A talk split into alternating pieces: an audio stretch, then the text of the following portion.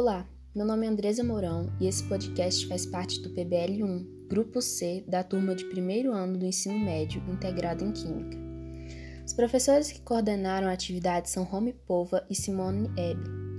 E os participantes do grupo que produziram esse podcast são Andresa Mourão, Beatriz Vieira, Bruna da Silva, Maria Eduarda de Almeida, Gabriel Elianai, Roberta Gomes, Luísa Mailen, Maria Júlia Ferreira e João Pedro Fonseca.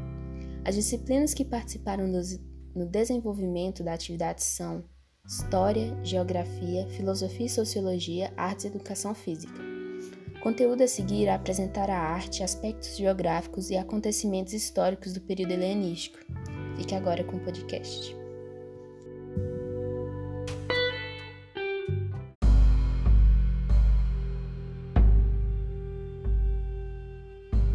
Olá, meu nome é Roberta e eu vou iniciar esse podcast falando sobre o conteúdo de história. Mais especificamente, a Batalha de Queroneia. A Batalha de Queroneia ocorreu no dia 2 de agosto de 338 a.C. Foi comandada por Filipe II, rei da Macedônia, que tinha como principal objetivo a expansão territorial de seu reino. Com isso, acabou criando conflitos com Tebas e Atenas, duas das mais influentes cidades gregas. Essa batalha teve enormes consequências, dentre elas a morte de milhares de soldados, a condenação à morte de Lícicles, comandante das forças atenienses, e o principal, a vitória da Macedônia, iniciando um forte domínio sobre os povos que foram derrotados, o que botou fim à autonomia das cidades-estado gregas. O período helenístico o período helenístico se inicia com a morte de Filipe II em 336 a.C., quando seu filho Alexandre, que mais tarde passou a ser chamado de Alexandre o Grande, assumiu o trono em seu lugar. Alexandre decidiu completar as tarefas que seu pai não pôde, efetivando a dominação sobre a Grécia e continuando a expansão por outros continentes, se tornando assim o maior governante de sua época. O Império de Alexandre o Grande se estendia da Europa para a Ásia e ao norte da África. O rei da Macedônia conquistou lugares na Ásia Menor, Palestina, a região do Levante e a extensão do território persa. Os mares que banhavam o Império da Macedônia eram o Mar Negro e o Mar Cáspio ao norte, o Mar Mediterrâneo ao oeste e uma pequena porção do Mar Vermelho ao sul, além de ter boa parte da Pérsia banhada pelo Golfo Pérsico e Oceano Índico. Os climas do Império de Alexandre eram desérticos, mediterrâneo e com partes pequenas de semiárido, ou seja, a umidade era baixa e as amplitudes térmicas altas. Quando havia chuvas, essas eram mal distribuídas. Os biomas do Império, sua vegetação, eram deserto, mediterrâneo e possuíam vegetação herbácea, que são plantas rasteiras. Uma outra característica da vegetação eram as plantas cactíeas suculentas, pois a falta de folhas ajudava a ter uma evaporação lenta. Alexandre teve como tutor um dos filósofos mais importantes, Aristóteles, que foi um dos discípulos de Platão.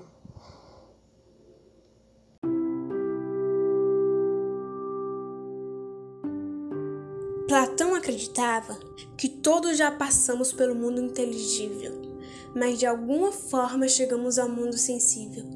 E só as pessoas com domínio da razão, através de um processo de lembrança, conseguem voltar ao mundo inteligível e ter acesso a todas as coisas. Ele tenta explicar tudo isso com a sua analogia, o mito da caverna, no qual existem três prisioneiros em uma caverna que só consegue ver sombras do que há lá fora.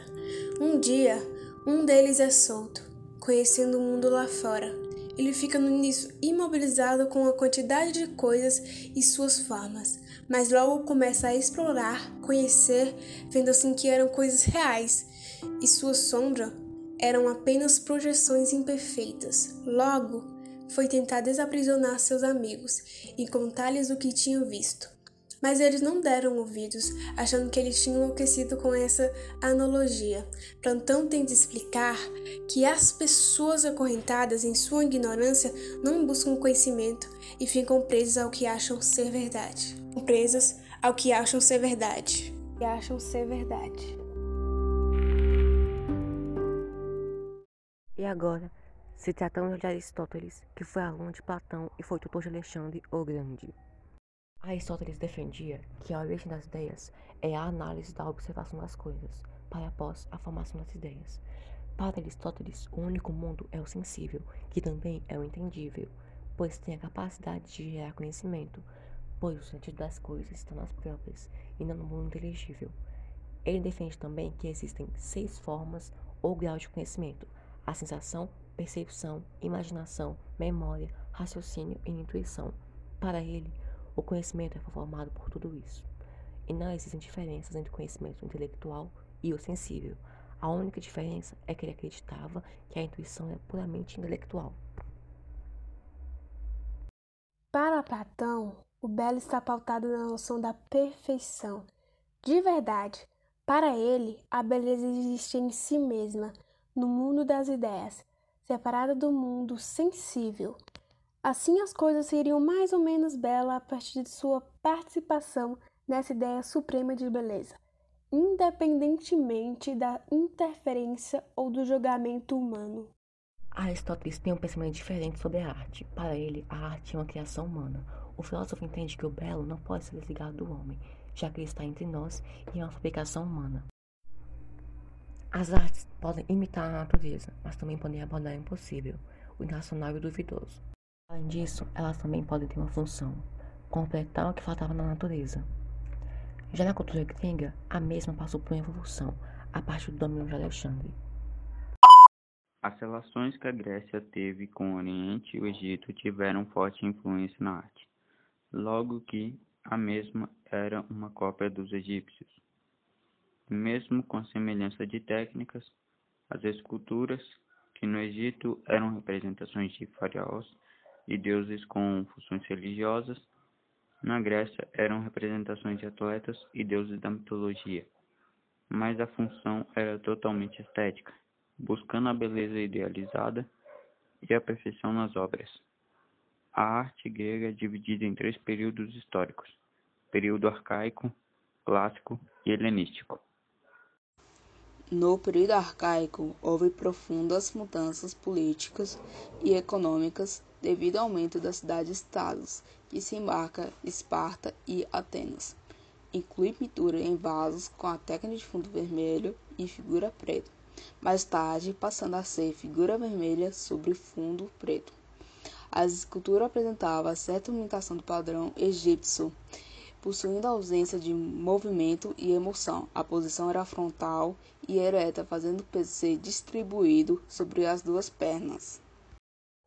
O período clássico foi uma importante fase para a Grécia, que foi marcada pelas disputas de domínio através das duas guerras, uma delas sendo a Guerra Médica e a Guerra de Peloponeso. Esse foi um período em que a arte grega chega ao seu auge, com figuras que ilustram harmonia e ordem, figuras idealizadas. Na arquitetura, os estilos eram dórico e jônico, as esculturas possuíam peso distribuído entre as pernas, causando uma quase sensação de movimento.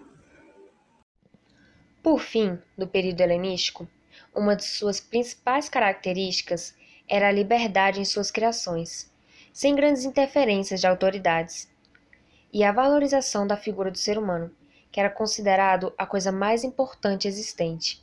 Na sua arquitetura, com o fim das cidades-estados, os gregos adquiriram um senso de individualismo, o que interferiu na arquitetura das moradias e teatros.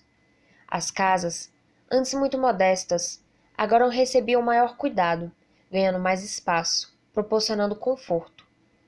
No teatro, a atenção passou a ser voltada no desempenho dos atores e na sua performance dramática.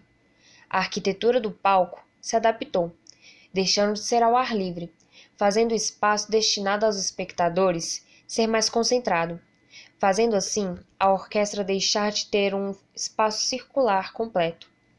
E as esculturas foram marcadas por cenas mais dramáticas, onde sentimentos como o amor, liberdade, paz e vitória eram vistos.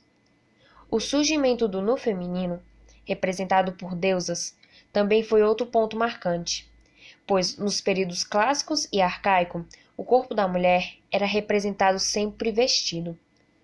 É um exemplo do no feminino a escultura de Praxíteles, Afrodite de Cândido. Mas o grande feito da arte no período helenístico foi a representação de figuras em grupos. O grupo formado na escultura O Soldado Gálata e Sua Mulher é um exemplo recorrente para a escultura no período helenístico. O corpo do homem, sendo uma das principais figuras presentes na arte grega, também passou a ser discutido nas formas de beleza. Os gregos acreditavam que corpo e alma não eram realidades separadas, mas sim que elas se complementam. Para Platão, o pensamento comandava em junção o corpo e a alma. Eles consideravam o corpo como sendo uma prisão da alma, por isso, os gregos davam tanto valor ao que trazia beleza, tanto para o corpo quanto para a alma. Acreditavam que, ao exercitar o corpo, beneficiavam também a alma. Por isso, traziam um equilíbrio entre a coragem e a filosofia, desenvolvendo também o espírito e a moral. As cidades gregas que mais colaboraram com a construção de modelos sociais, políticos e culturais foram Esparta e Atenas, tudo isso trazia uma valorização para a formação de militares, que objetivava dar preparação aos jovens para que eles lutassem na guerra, fazendo com que eles desenvolvessem coragem, respeito e principalmente força. Além disso, os gregos tinham uma política de eugenia, que buscava fortalecer as mulheres para que seus filhos nascessem fortes e sadios sem deficiências, para que mais tarde pudessem lutar nas guerras. Eles mantinham um padrão de beleza muito elevado e acreditavam que um corpo belo significava uma mente brilhante. As crianças que nascessem com alguma deficiência ou fossem fracas eram abandonadas.